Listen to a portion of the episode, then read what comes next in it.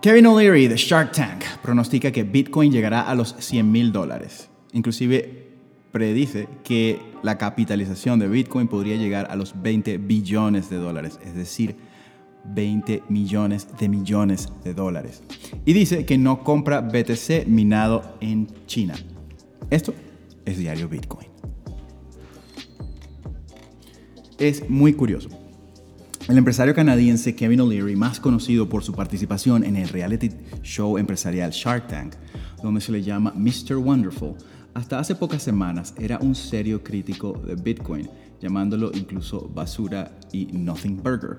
Sin embargo, ayer los medios, incluyendo Diario Bitcoin, revelamos el lunes la noticia eh, de que O'Leary había invertido hasta el 3% de su patrimonio neto en Bitcoin llamando después en un tweet la posibilidad de aumentar este capital hasta un 5%. Pero no se quedó solo en esa declaración.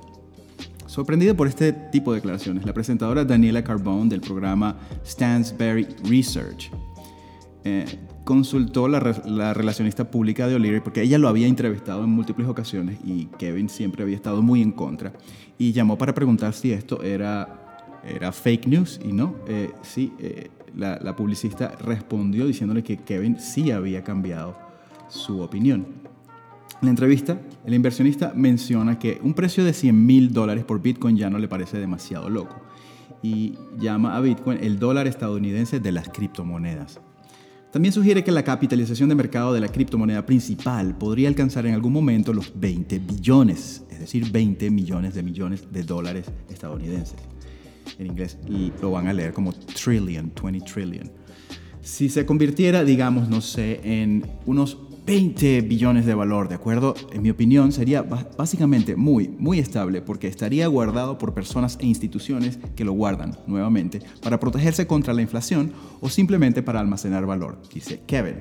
De nuevo, fue muy específico al repetir que invirtió en la cripto en vista de que los reguladores canadienses y suizos en específico están dando vistos buenos a las cripto.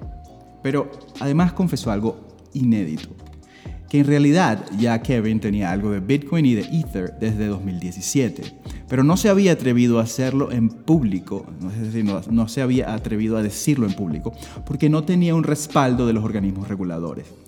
Argumentó sobre su inversión actual que no solo tiene cripto, sino también tiene diversidad de monedas fiat, entre ellas oro, libra esterlina, dólar canadiense y franco suizo por su estabilidad. Y esto nos hace pensar lo interesante que sería que en Europa saliese un franco suizo digital. Creo que mucha gente compraría montones para protegerse de esta inflación que se viene con la gran impresión de miles de millones de dólares en los Estados Unidos.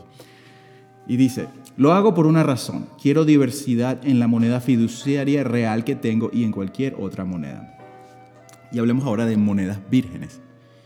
Una moneda virgen es una moneda que se acaba de minar y que no ha pasado por un exchange, es decir, la agarras y la compras directo del minero. Hay otro dato interesante en la revista. El inversor dijo que está siendo muy exigente con las monedas que acaban en su alijo. O'Leary explica que quiere mantenerse alejado del Bitcoin minado en China. Kevin habla de su metodología basada en un árbol de decisiones.